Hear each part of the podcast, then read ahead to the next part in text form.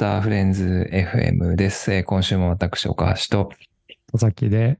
お送りします。はい、よろしくお願いいたしはい、ます。お願いします。えっ、と、今回は、えっ、と、まあ、1ヶ月に1回ぐらい、あの、普段はね、フラン、ロブスターフレンズのメンバー向けに公開している編集後期ポッドキャストを、このように、あの、一般公開できればなというふうに思ってまして、その回になります。で、えっ、と、今日は、えー7月18日18火曜日ですけれども、あの、3連休だったので、あの、今朝火曜日朝に、えーロブスター FM ボリューム 121Y&Watt を配信させていただきまして、その編集後期を行っていきたいなと思います。はいで、最近いかがですか？元気ですか？暑い。暑いですね。なんか暑いですこねう、すごい散歩が好きなので、はい。よく、うん、昼間とか夕方散歩行くんですけど、最近もう、ね、往復10 15分ぐらいの距離で頭がクラクラして、うん。うん、ちょっとしばらく動けないっていう感じになりますね。うん。でもそれでも、い行かれてるってことですよね、散歩に。えーそうですね。最近日傘デビューしました。お日傘おじさんデビューしました。なんか最近モンベルとかも日傘を出してるっていうのを見ました。モンベルの日傘はね、多分売り切れ中だと思います。ああ、そうなんだ。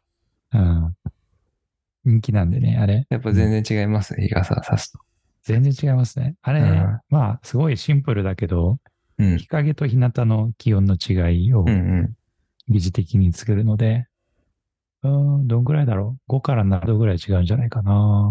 うん。体感で。ああいいなですね。うん。僕も日傘デビューしようかな。なんかおすすめの日傘あります？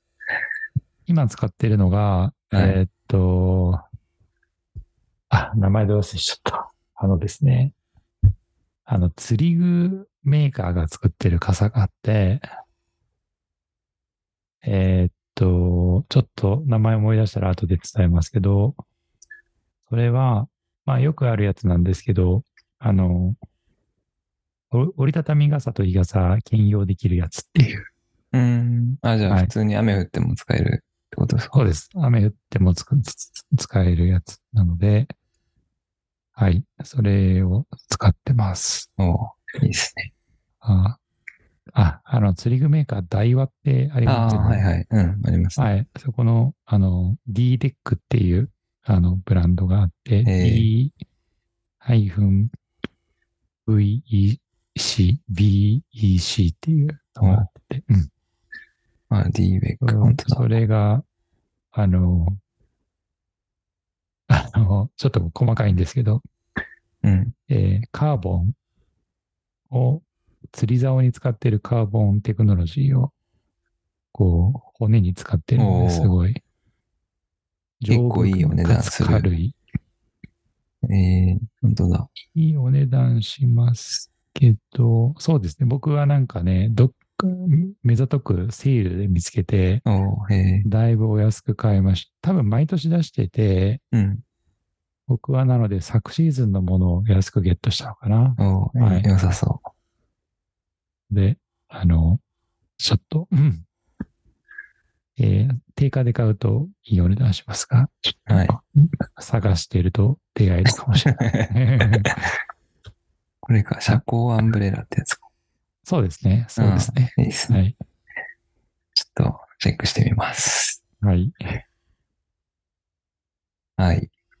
という岡ことで、はいど。うですか、最近は？最近はそうですね。あの、まあ、ぼちぼちですね。ちょっと最近忙しかったんで、あれですが、うんはい。ちょっと夏休みどこ行こうかなっていうのが、最近。目下の課題、うん課題です。さっきもね、ちょっと話してましたけど、はい。9月にちょっと夏休みを取ろうと思ってて、そうビーチリゾートはないんじゃないか、みたいな、ね。ビーチリゾート暑すぎるな、みたいな。うんまあ、あの、まだ子供がちっちゃいんで、なんか、赤ちゃんとか結構かわいそうだなっていう、暑い。うん。確かにね。すぐうん熱中症になりそうだな、みたいな、確かにまあちょっと懸念してるんで。うんうん去年は夏にね、北海道行ったんですけど、ニセコの方行ったんですけど、それが、すごく今でも、あの、なんていうんですかね、大自然とひんやりする感じがうん恋しくて、また北海道行きたいなと思ってるんですが、家族的にはビーチに行きたいということなので、はい。どこがいいかな、みたいな感じです。でも多分、あれなんですよね。ビーチも何時間もいたいっていう感じじゃあんまないかもしれないですね。うんなんか、何時間もいうか、そうなんですよね半日一日遊ぶ感じというよりは、そうそうそう。だから、そうなんだ。だから室内プールとか に結局なるんじゃないかと思ってたりします。それはそれでありですようね。ん、そう。でもそれって別に 南国行かなくてもいいんじゃないか説はあるんですけど。確かに、都心にもあるからな、そういうの。そうそうそう。まあそれはあまり言わずに、ちょっといろいろ調べて。まあちょっとか久しぶりなんで海外行きたいな、みたいなふうには思ってますけど、はい。ちょっとまた決まったら伝えします。はい。えー、ということで、えっ、と、今週のアウトルックはですね、えっ、と、Why and What というタイトルで、えっ、と、私が書かせていただきました。ちょっと今週もギリギリになってしまったんですけども、そうですね。まあ、時々、あの、各子育てネタから、まあ、子供と接する中で、あの、思ったこととか感じたことを起点に書かせていただいているという感じですね。で、まあなんか特段そんなに、えっ、と、これがということではなくて、つらつらと書いているんですけれども、えっ、と、まあなんか子供、まあ最近、まあここの文中にも書いてますけど、2歳と5歳にの男の子が長男、次男です、なんですけども、結構言うことを聞かなくてですね、やんちゃ盛りなので、結構なんでこう、またやってんのとか、なんでできないのとか、なんでそうなの？みたいな風に、めちゃめちゃ言ってるな、自分。なんでなんでって問いただしてるなっていうのはすごく、あの、自分をすこふと、あの、俯瞰してみると、ゆこいつ言ってるなっていう風に思ってそれがなんかちょっと嫌だなと最近ここうん。1、2ヶ月思っててですね、なんか Y っていうのって、あの、まあ、思ってみれば、ビジネスとか仕事における、なんてこう、Y と、ななぜを問う質問って結構良い、良しとされていて、いるなというふうにも思ったんですけども、とはいえ僕が今子供に対して使ってる Y の使い方って全然違うなというふうに思い始めて、まあそれについてちょっとつらつらと書かせていただいているという感じで、まあ冒頭ではね、あの、仕事とかビジネスの世界では、まあなぜを問うことは良いことだとされてうん。いて、まあ例えば企業とかププロダクトのミッションとかビジョンを考えるときに、まあ What じゃなくて Why を考えた方がいいよねっていうふうにも言われたりとか、まあ How じゃなくて Why をとが重要に言われたり、まあある有名な企業だと Why をなぜを5回繰り返すと問題の真意に、真意に、えっ、と、たどり着けるみたいなことを言われていたりしますけれども、あとね、まあなんかデータ分析とかでも、なんでそこに相関関係があるのかみたいなところを深掘っていくと因果関係の仮説にたどり着けるんじゃないかみたいなことを言われるけれども、あ言われるし、あと僕もよく仕事柄インタビューすることはあるんですけども、その、インサイトというか人がなぜそう行動するのかとか考えてしまうのかみたいなことを深掘るために、なんでですかねみたいな質問をすることが、まあ多いし、まあそれは重要な視点というか、あの、問いではあるんだけれども、なんかこの Y 思考にとらわれすぎてるんじゃないかみたいな風に、まあ子育てをする中で思いましたということを、はい、書いております。で、そうですね。まあちょっと責める、人を攻撃する Y みたいなことをしてしまってるんじゃないかとも思ったし、えーっと、ここにも書いてますけども、まあ、なぜという問いは不思議な力を持っているというふうに書かせていただいてて、まあ、人を受け入れたりとかケアしたり、あの、想像とか好奇心を広げてくれる問いでもあるけれども、使い方によってはなんか人を責めてしまったりとか、まあ、攻撃してしまう言葉でもあるなというふうにも思いましたし、えー、まあなんか最近、先週かな、なんか友人とあのカウンセリングについて話してて、まあ彼はカウンセリングを受けているんですけども、うん。あの、人によってはな、なんか、なんでそう思いますかっていうふうに問われるのが、なんか責められてるように感じる人もいるかもしれませんね、みたいなことを言ってて、まあ確かにそうだなとも、はい、思えたなっていうのを思い出したのと、あとまあなんかこれを考えていく中で、えーっと、さ数年、3、4年ぐらい前に読んだ、あの、組織心理学者のターシャ・ユリックさんが書いたインサイトという本があるんですけれども、まあその中でも、まあこれも、あの、またビジネス文脈というかビジネスパーソン向けに書かれているので、また そういう、なんていうか、スキルとかノウハウを活用している自分がいるなとも思いつつ、あの、引用してますけども、えっ、と、まあ、内省するためには、あの、Y を深掘るっていうのも、まあ、やり方としてあるんだけど、そんなに効果的ではないというふうに彼女は言っていて、あのなぜ自分ができないのかとか、なぜこうなってしまったのかっていうのを問うのではなくて、まあ、What にフォーカスをして、えっ、と、問うべきだというふうに言ってて、まあ、What にフォーカスすることによって、なんか action oriented になるし、あとは自分を少し、まあ、客観的に見つめ直せるっていうような、えーことがあるので、まあ、この TED トーク、あの、ご興味ある方は、まあ、ぜひ見ていただきたいですけど、えっ、と、まあ、What を問うことが大事なんだっていうことを言っていたりとか、まあそういうことをちょっと思い出したりしたので、あの、紹介させていただいていて、まあ、あの、そうですね。まあ子供とのやりとりは、これからもずっと試行錯誤が 続くと思うので、まあ時折こうしてですね、アウトルックに登場することがあるかなと思うんですけれども、まあなんか、ななんでっていうことだけじゃなくて、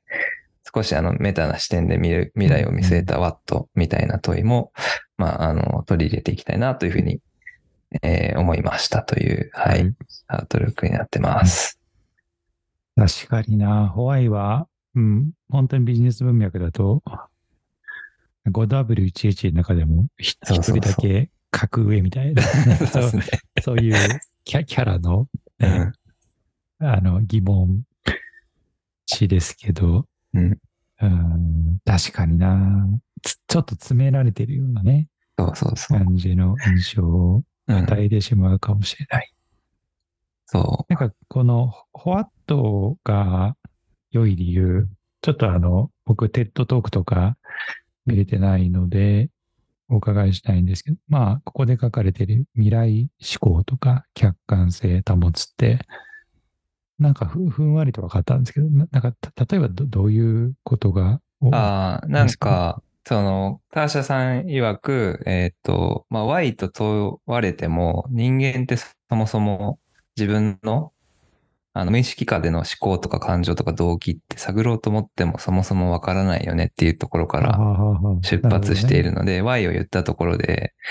あの、まあ、ひひねり出せるんだけども、理由とか、うんうん。それはなんか、あの、本当の理由ではないんじゃないか。うんそのう嘘という、嘘ではないんだけれども、なんか、あ新しい理由を作っ、わざと作ってしまうんじゃない人間はっていうふうに言っててそれはあまり、あの、真理をついてないよねっていうことだったりとか、まあ、あとは、まあ、人間の心理的には、その Y を問うことで、ネガティブバイアスがかかってしまって、まあ、負のスパイラルに陥ってしまうんじゃないかみたいなことも言っていたりし、するので、なんか、どう、えっ、と、what で言うと、例えばなんか、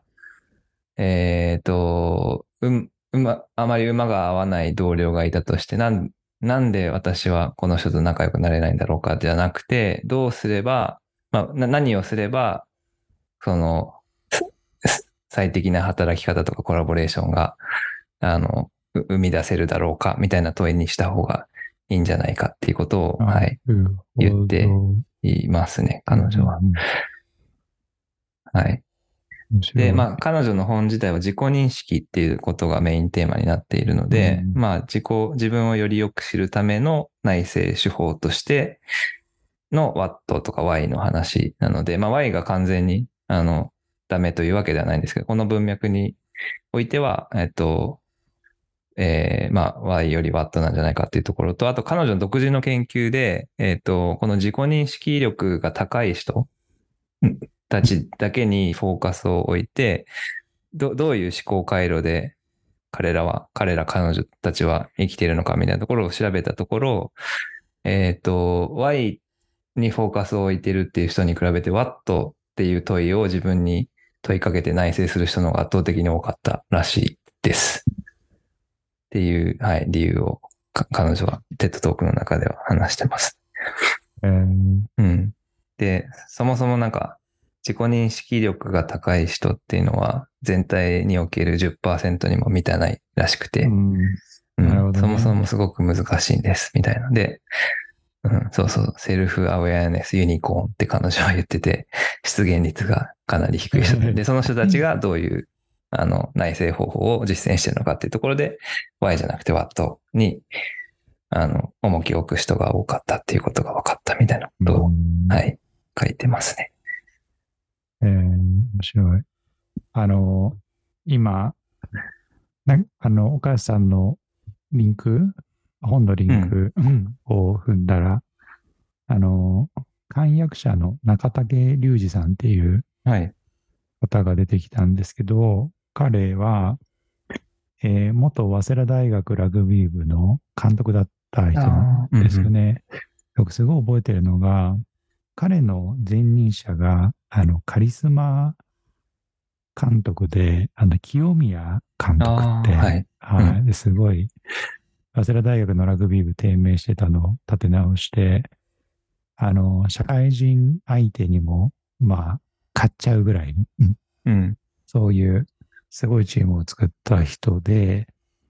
で、あの、当時のちょっと記憶を思い起こすと、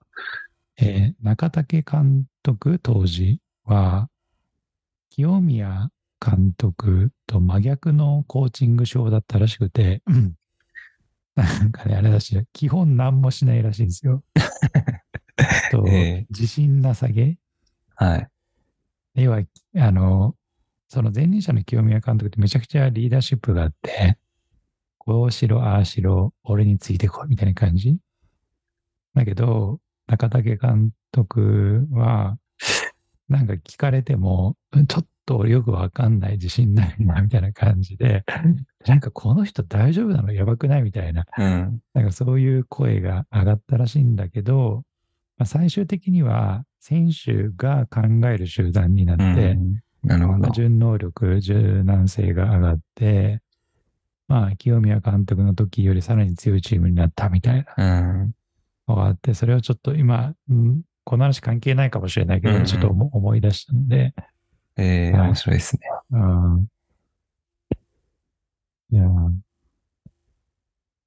でもあれかもしれないですね。清宮監督がうスタイルがあって、中竹監督が入ってきたからこその、なんか、より強くなったみたいな、もしかしたら。そうですね。うん。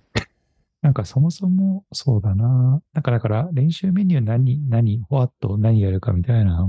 選手たちが考えるようになったんでしょうね、多分ね。うん。メニューも与えられるものっていうよりは自分たちで考えるようになったから。うん。で、えっ、と、We Let This Week ですけれども、えっ、と、今週は、えー、5本記事をピックアップしております。はい。はい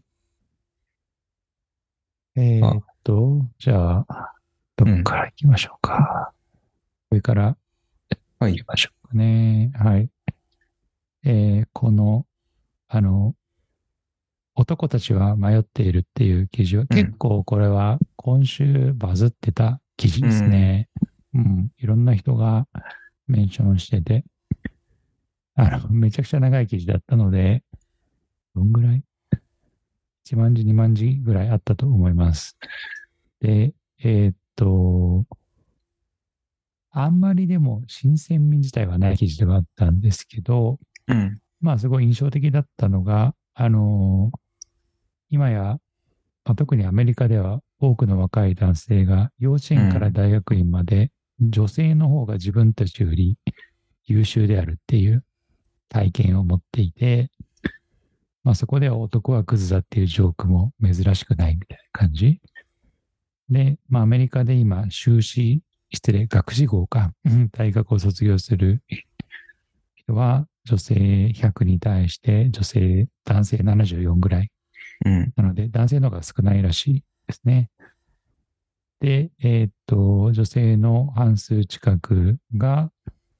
夫やパートナーより収入が高い、あるいは同額うんであると回答しているので、なんか女性が経済的安定とか母親になるための手段として結婚するっていうことをしなくなったので、女性がますます襟好みするようになった結果、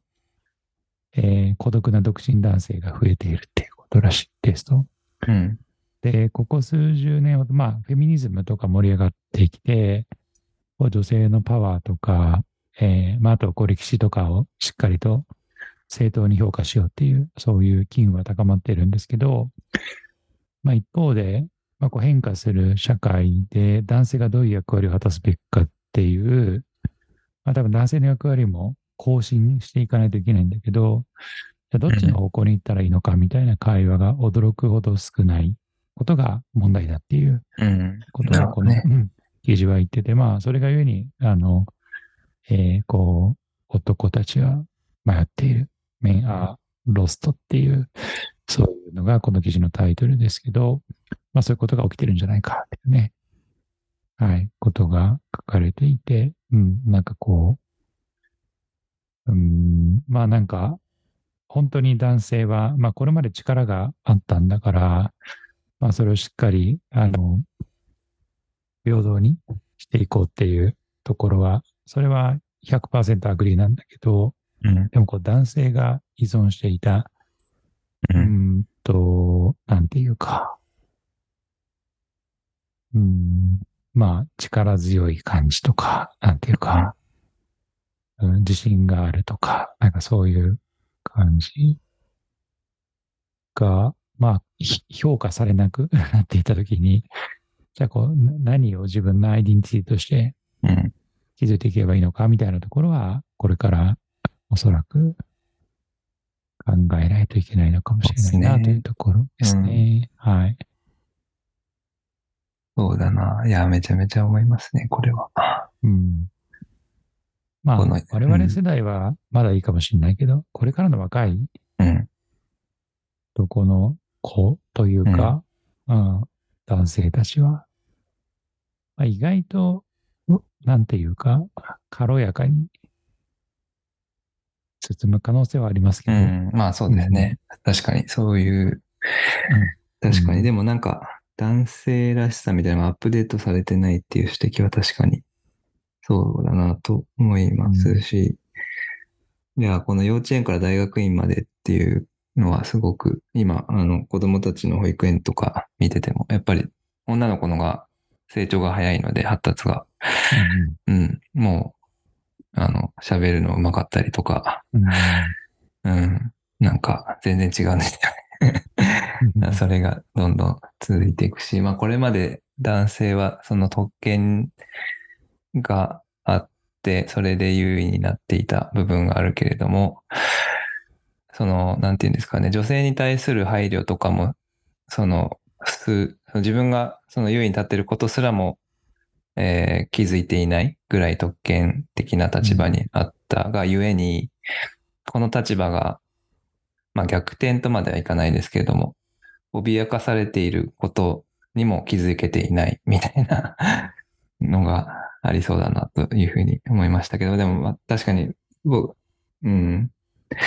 あれですね、その、若い世代はまた違った価値観というか感覚があると思うので、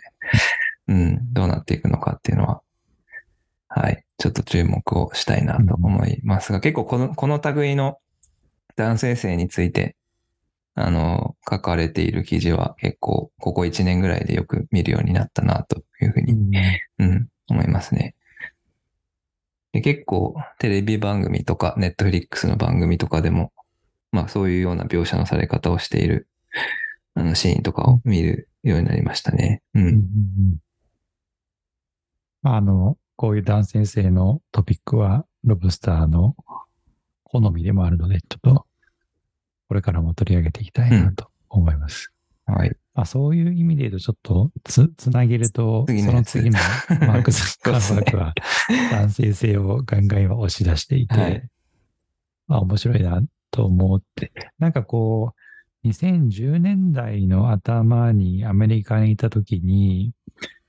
あのーうん。マーク・ザッカーバーグの不人気ぶりにびっくりしたことがあって、日本にいると分かんなかったんですけど、まあ、当時からだんだん Facebook もうすでにオワコンだよね、みたいなことを言われ始めていて、で、もっと言うとなんかザッカーバーグやばいよね、みたいな。で、まあ2010年代中盤以降、まあ、Facebook がいろいろデータを不正利用しているんじゃないか、みたいな話とか、まあ、プライバシーへの配慮が甘いとか、まあ、ケンブリッジアナリティカの話があったりとか、まあ、そういうのが立て続きにあって、なんか、あの、あいつやばいみたいな感じになってたんですけど、でもちょっと確かになと、この記事読んで思ったんですけど、なんか最近ザッカーバーグ人気が徐々に上がりつつあるっていうね、うん、ところが、まあそこを打った感じがあるなと思っていて、はい、まあ彼最近、あの、すごいムキムキですよ。まあ前からムキムキですけど、最近さらに輪をかけて、ムキムキで柔術大会で入賞したりとか、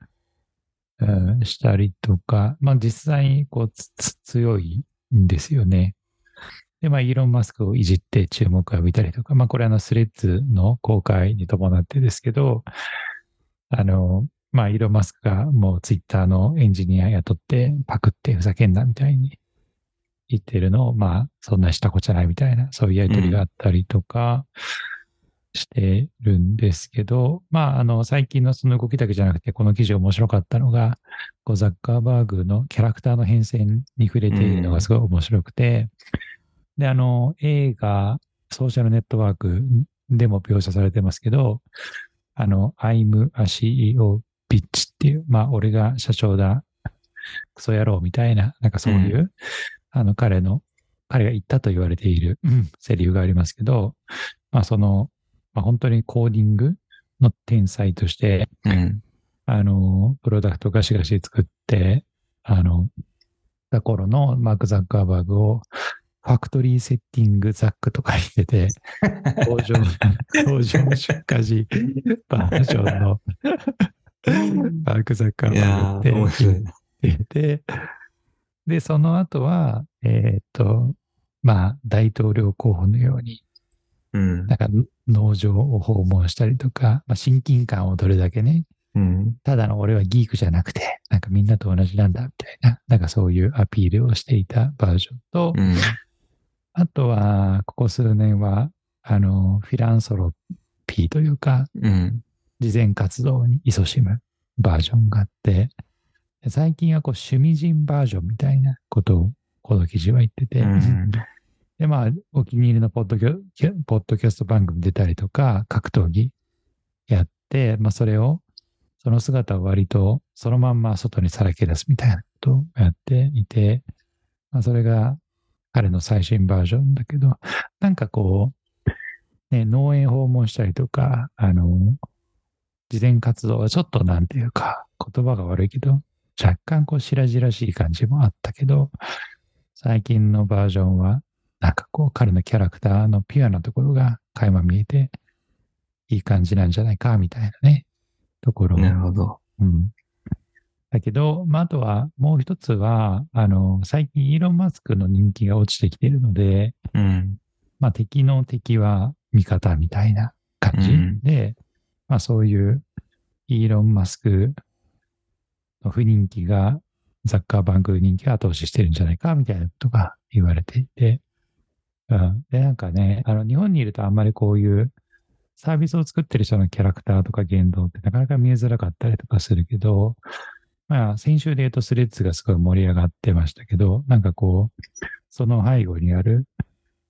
その会社のトップのキャラクターの変化みたいなものを長い目で見ると、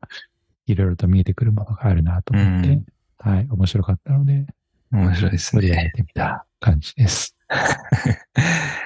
ファクトリーセッティングバージョン。面白いです。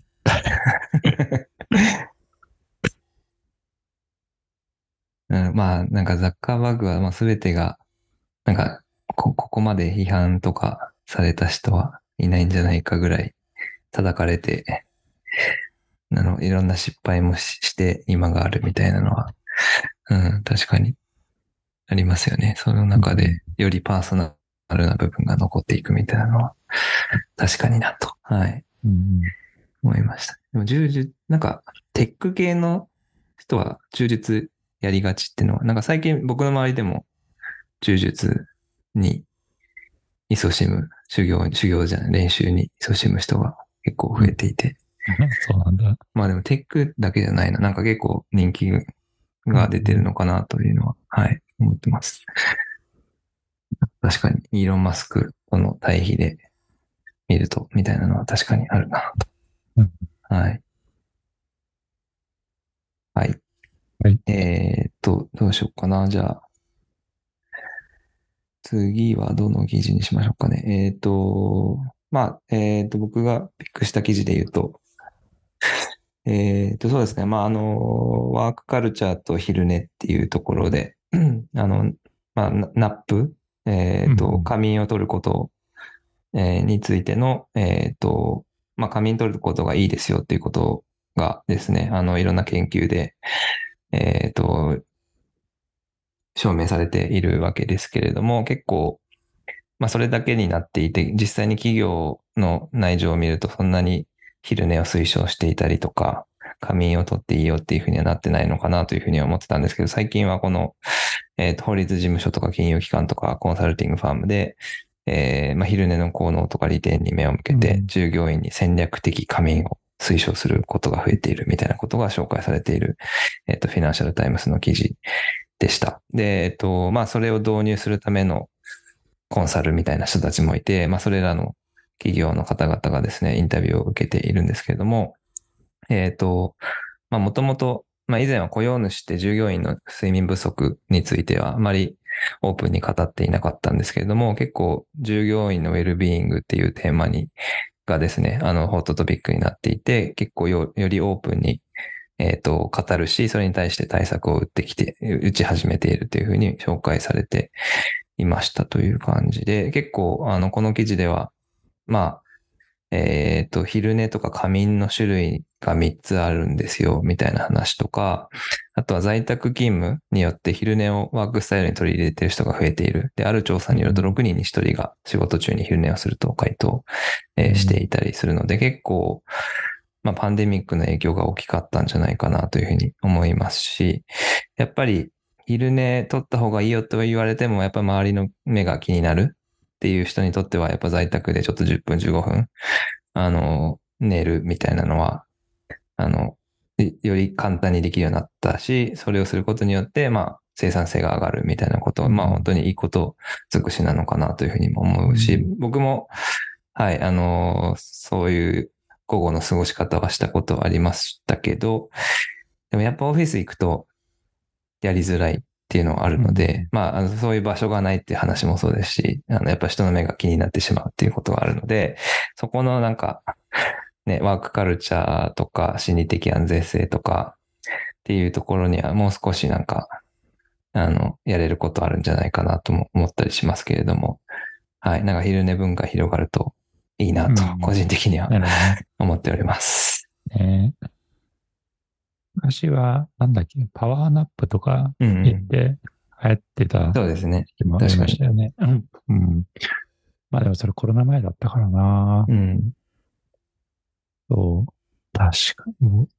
俺は結構ちゃんと寝るタイプなので、あんまり昼間眠くならないですけど、まあそういうリズムじゃない人もいるので、そうですね。なんかね、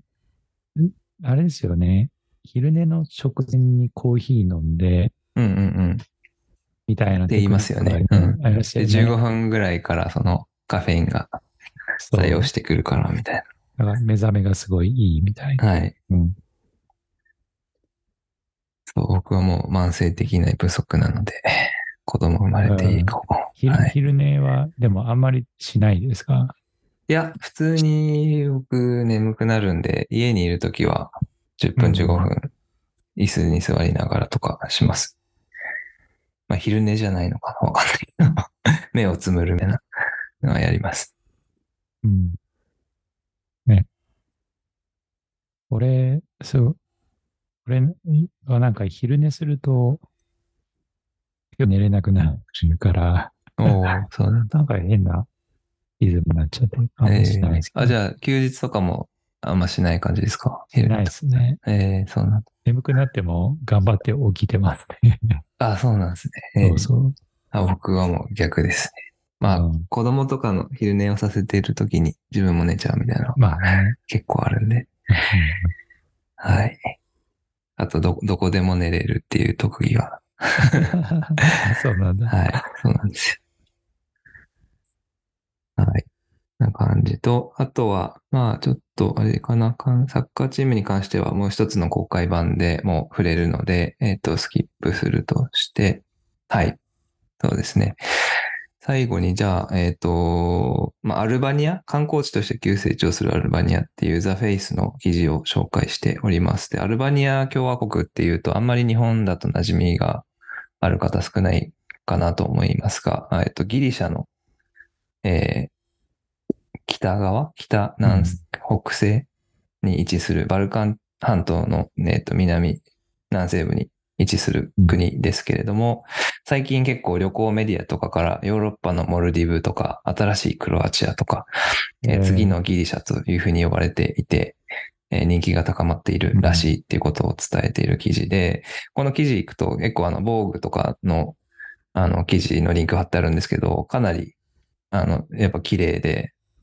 行きたくなるような、あの、写真が掲載されておりますと。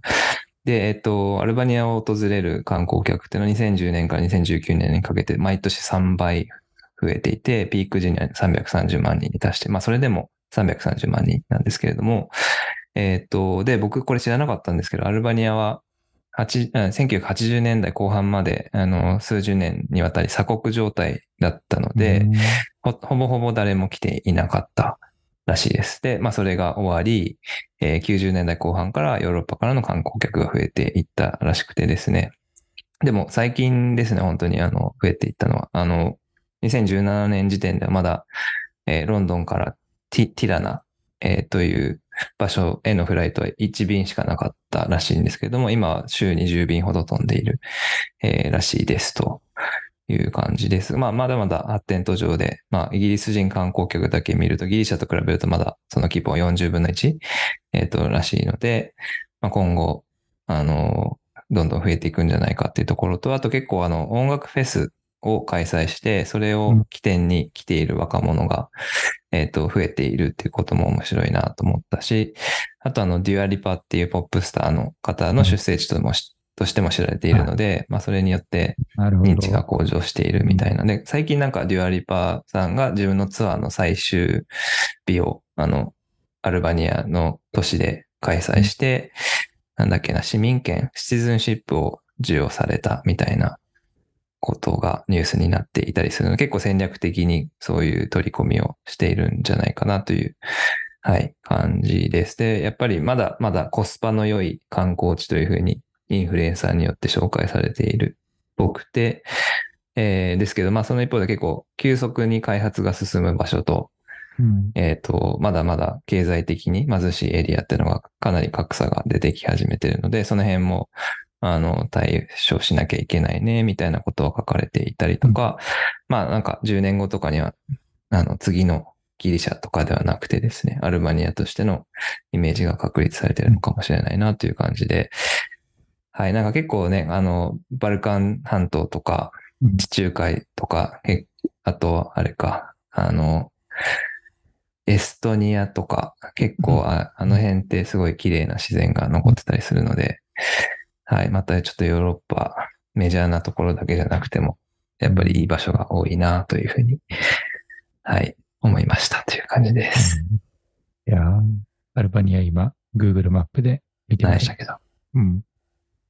クロアチアの南かな？そうですね。はいまあクロアチアも綺麗な国ですからね。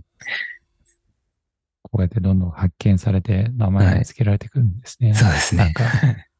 奥渋谷とか、そうそうそう奥。渋とか思い出しましたね。なんそう、新しく名前が与えられると、その。土地は人気になるみたいなのが、あの、この記事の冒頭でも書かれてました。ああ、そうですか。うんな感じですかね、今週は。はいはい。で、えっ、と、 We Read はそんな感じで、 Cool Things も、あの、いくつか紹介してまして、ニューヨーカーの雑誌の最新号セラピー特集になってたりとか、あとニューヨークタイムズの睡眠ガイドが結構面白かったです。あの、子供から、えお年寄りまでどういうふうに睡眠を捉えるべきかみたいなことが書かれていいるのと、あと、えっ、と、まあ、ディナーにお呼ばれした時のためのおすすめギフトガイド、ケアオブチャート。これなんかレストランとかの企画をしている方のサイトかな、うんですけども、はい。ちょっと洒落たギフトが、はい、紹介されております。という感じです。はい。はい。では、そんな何かお知らせとかありますっけ？は大丈夫か大丈夫なですはい。はい。では、そんな感じで、そうですね。あ、あの、そうだそうだ。今日は、あの、普段は、フレンズ向けに公開しているものを、はい。えー今日は、あの、え一般公開用のコンテンツで、をお届けしてますけど、えっ、と、ロブスターフレンズという、あの、サポート、あの、ロブスターの活動をサポートする、あの、仕組みがあって、うんそちらでサポートいただけると、毎週、編集後期のコンテンツを、はい、お届けしているので、ご興味あればぜひそちらもご検討いただければと思います。はい。ぜひお願いします。はい。はい。はい。では、今週もあはいりがとうございました。はい、ありがとうございました。はい